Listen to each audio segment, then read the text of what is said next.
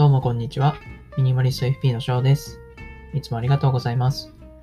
僕はこれまで500以上のものなどを手放してきたミニマリストでもあり、100名以上のライフプラン作成や節約節税相談について、独立 FP としてサポートしてきております。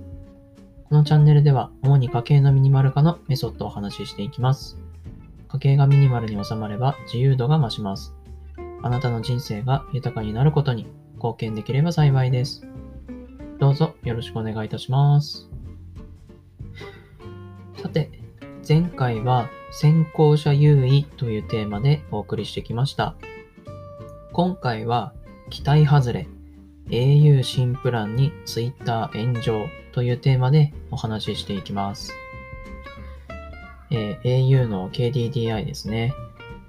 は9日ドコモのアハモに追随するように新しい料金プランデータマックス 5G with Amazon プライムを12月11日から提供することを発表しました。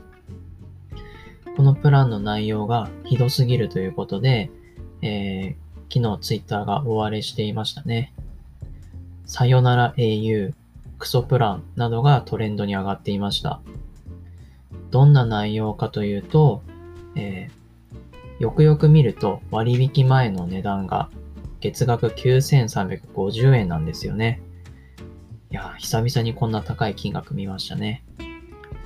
で、表記が2460円からという書き方をしているのに、この2460円にできる方っていうのは、非常に限られた人しかないような条件になってるんですよね。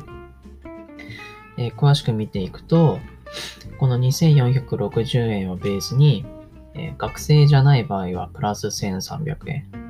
6ヶ月以上使った場合はプラス1400円。1年以上使った場合はプラス1000円。固定電話と抱き合わせじゃない場合、プラス1000円。一人世帯の場合、プラス2020円。2年契約をしない場合、プラス170円。これで合計9350円。といった形になってます。もうこれ表記の仕方をただ変えただけですよね。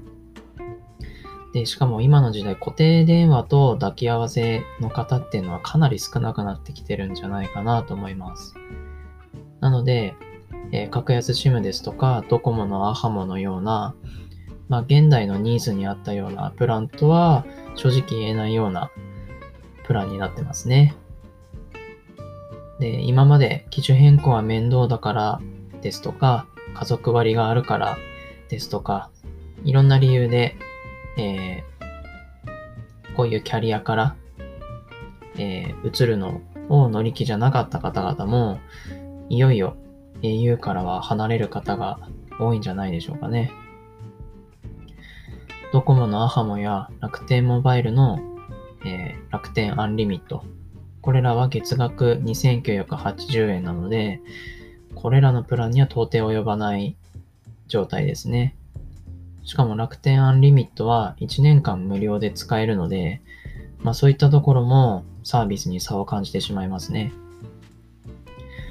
僕自身は楽天アンリミットを楽天ミニという端末で契約して、テザリングして Wi-Fi 代わりに使ってるんですけれども、パソコンも iPhone も非常に快適に使えています。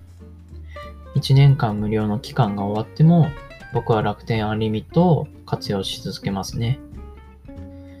キャリアの中では、ソフトバンクがまだ新しいプランを発表していないので、まあ、どういったプランで攻めてくるか気になりますね。えー今回は期待外れ au 新プランに Twitter 炎上というテーマでお送りしてきました。参考になれば幸いです。今回は以上になります。ご視聴ありがとうございました。